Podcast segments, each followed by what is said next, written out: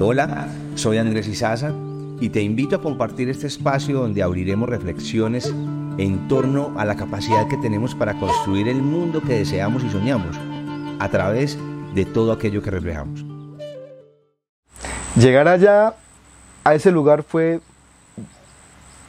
fue encontrarme otra vez, decir, bueno, esta fue mi oportunidad y eso es lo que quiero porque es que yo sabía bueno, no lo sabía, creo que en algún momento lo había imaginado que había que hacer colores, había que hacer obras. Y, ahí entonces empezaste con el cuadro, al final te creyó, no te creyó.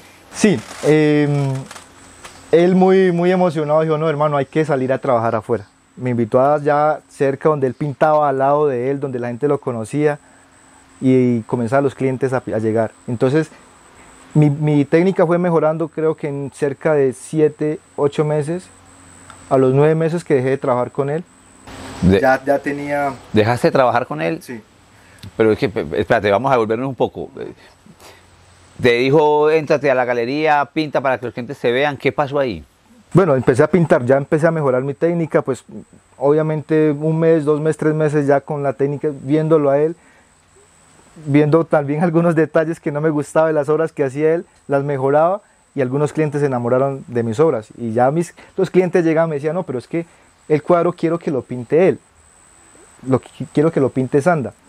Y él me decía, no, pero pues listo, de una. Entonces yo pintaba los cuadros y él los, firmaba. Bueno, y ahí cuando empiezan, ¿qué pasó en él cuando, cuando los clientes empezaron a decirle que, quería que tú pintaras? ¿qué, comenzó a pasar ahí en ese momento con él? Sí, yo creo que él sintió, él, él, empezó a sentir un poco como de celos, o no sé, pues yo le llamo así celos porque ya los clientes querían como mi técnica como lo raro, como lo, lo más amazónico, como con otros detalles eh, eh, que no eran precisamente decorativos, porque hay varias líneas, hay varios conceptos, entonces el arte está decorativo, pero el mío era como más de allá, más, más de la selva, entonces se miraba algo chévere, bonito, más natural también, no solamente abstractos y cosas así decorativas.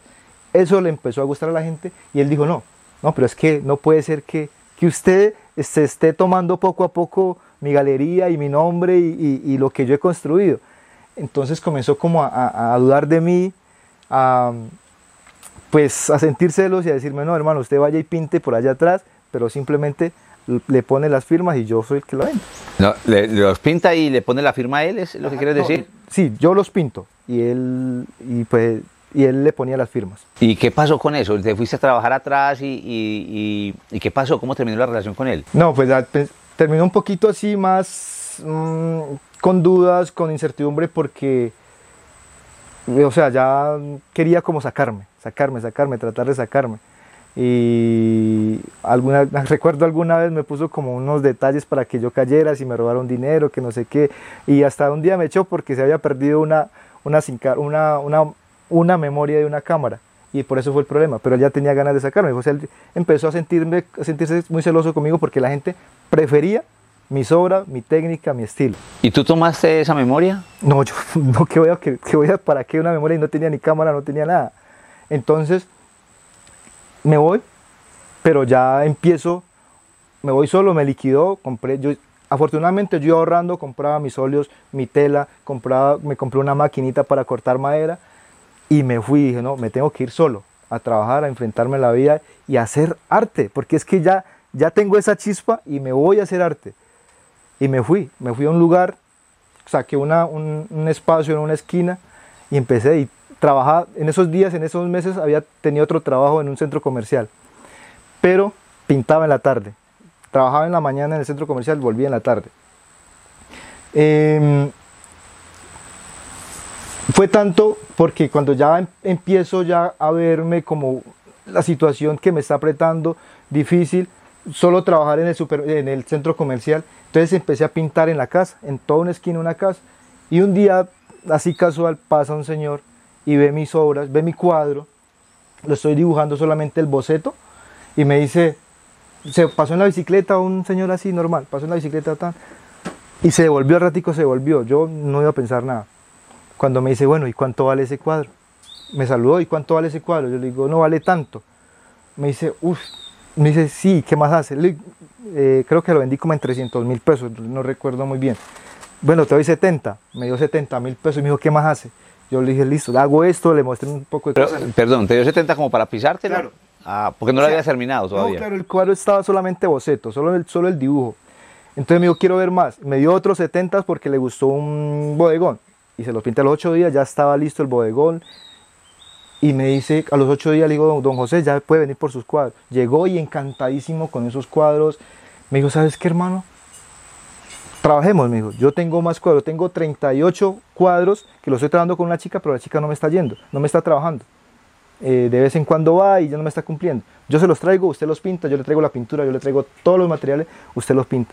Los pinté, a los 15 días le dije, don José, ya están listos los 38 cuadros, pero es que yo en ese tiempo tenía una, o sea, yo creo que estaba como en ese primer amor del arte y eso era pintando, más que todo me rendía mucho porque era mucha, mucho, mucho abstracto, mucho decorativo. Entonces, imagínate que yo pintaba cuatro cuadros abstractos diarios y me los pagaban, entonces yo decía, esto me, me está, me está yendo muy bien. Y trabajaba en, la- en la- en el centro comercial hasta que un día me dijo, ¿sabes qué hermano?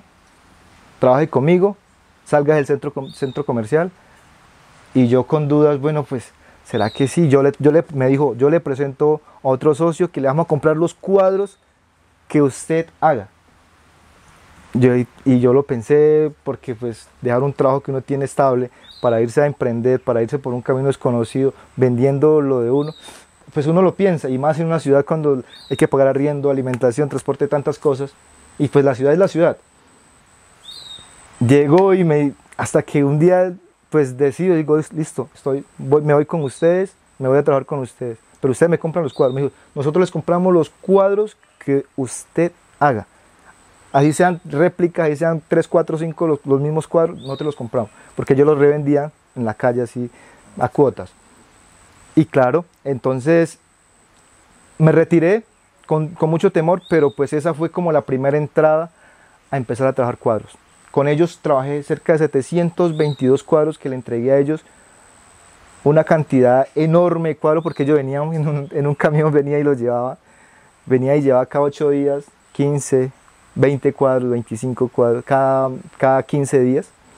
Entonces eso comenzó a generar mi ingreso, ya también a subir a redes sociales y se iban por otros países, por otros lugares, por otros departamentos y ya empieza como ese furor bonito del arte, que, que a entrevistas, ya me llamaron desde mi pueblo a, a hacer un- una exposición, me pagaban absolutamente todo, viático en lo que yo me quisiera ir, allá me daban dinero, eh, todo, todo pago.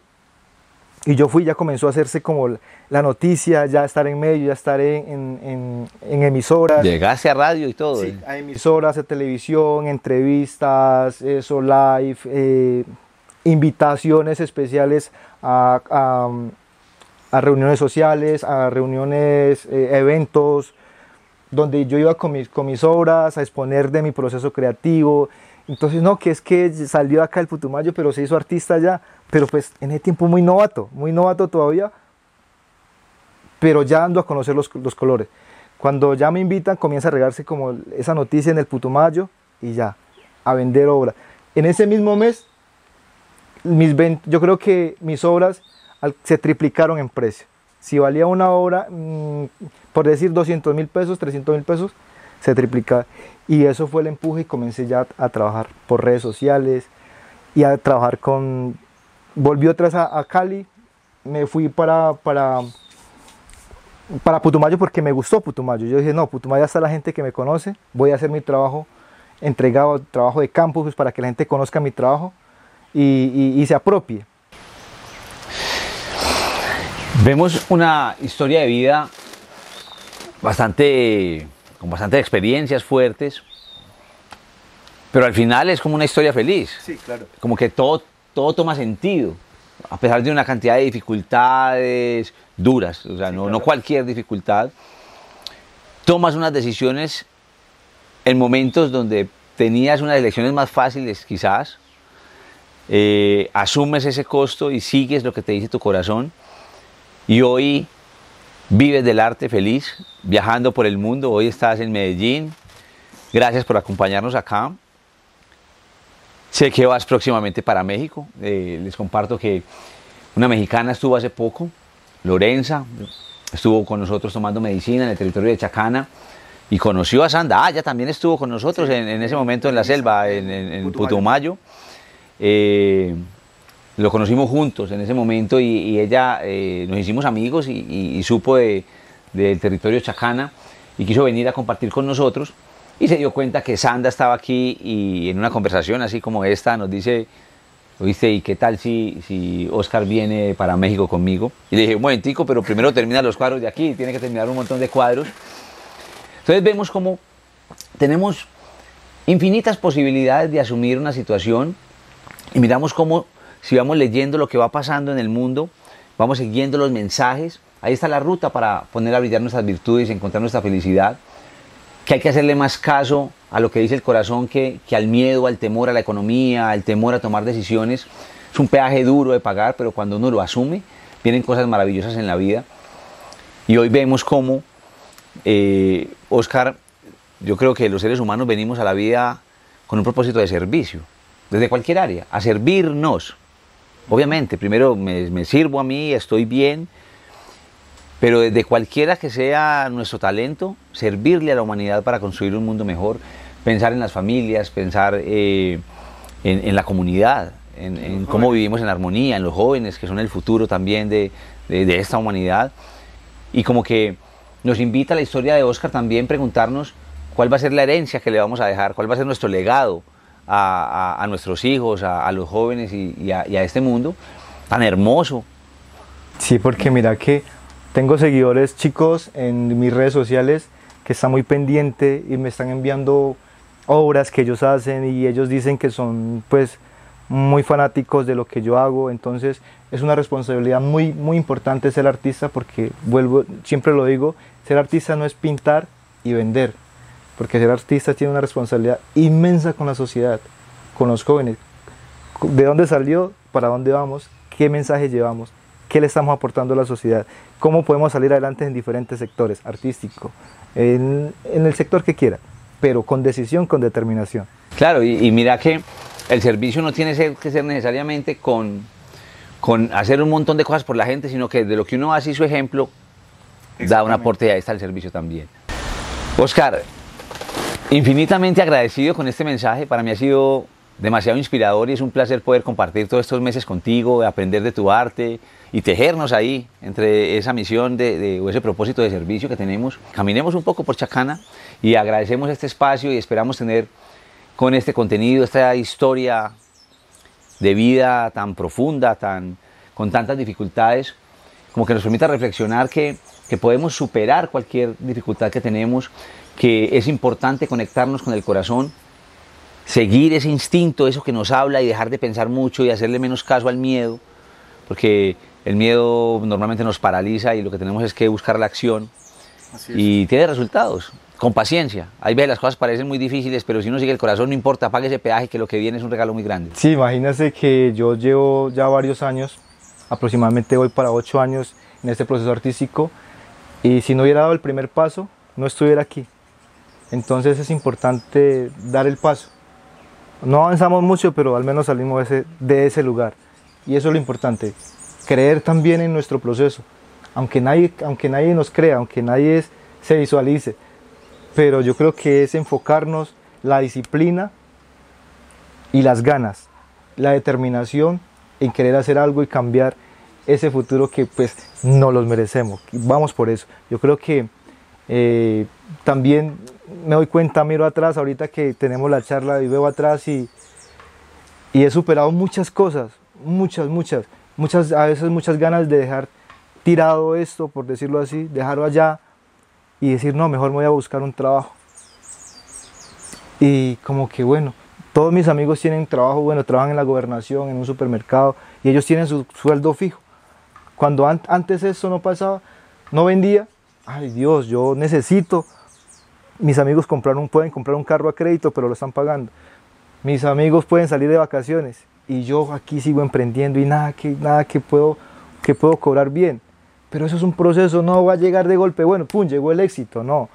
Eso lo va formando a uno como, como persona, como artista, porque para ser artista hay que tener pantalones. Y más en este, en este país, y más en el sector o en Putumayo, cuando pues el arte lo ven como, como una segunda opción, bueno, segunda, tercera, cuarta, porque uno con arte no se alimenta, con arte uno puede vivir, perdón, sin arte uno puede vivir, pero sin la, con la alimentación no se puede hacer eso, uno tiene que comer o comer, pero mientras que el arte, yo lo diría muchas veces, y me atrevo a decirlo, es, es un lujo, muchas veces he dicho también, es un capricho, pero también es algo que la persona que lo aprecia o, o esa forma como lo tomas para sí mismo, en este caso del arte de sanación y de la conexión que hay con la espiritualidad y la conexión para poder llevar un mensaje bonito, eso lo hace especial. Bueno, recordemos que tenemos la posibilidad de ponernos muchas gafas para mirar la vida o mirarlo desde muchos ángulos. Es nuestra decisión. ¿Cómo queremos pintar nuestro mundo de colores? Como mencionaba antes, colores grises, colores alegres, nosotros eh, somos los mismos maestros. Nosotros somos los artistas de nuestra vida y creo que es una historia bastante inspiradora y espero eh, toque muchos corazones y nos permita entre todos, desde la individualidad, transformar este mundo. No tenemos que hacer mucho, solamente nosotros transformándolo. Muchas gracias por acompañarnos.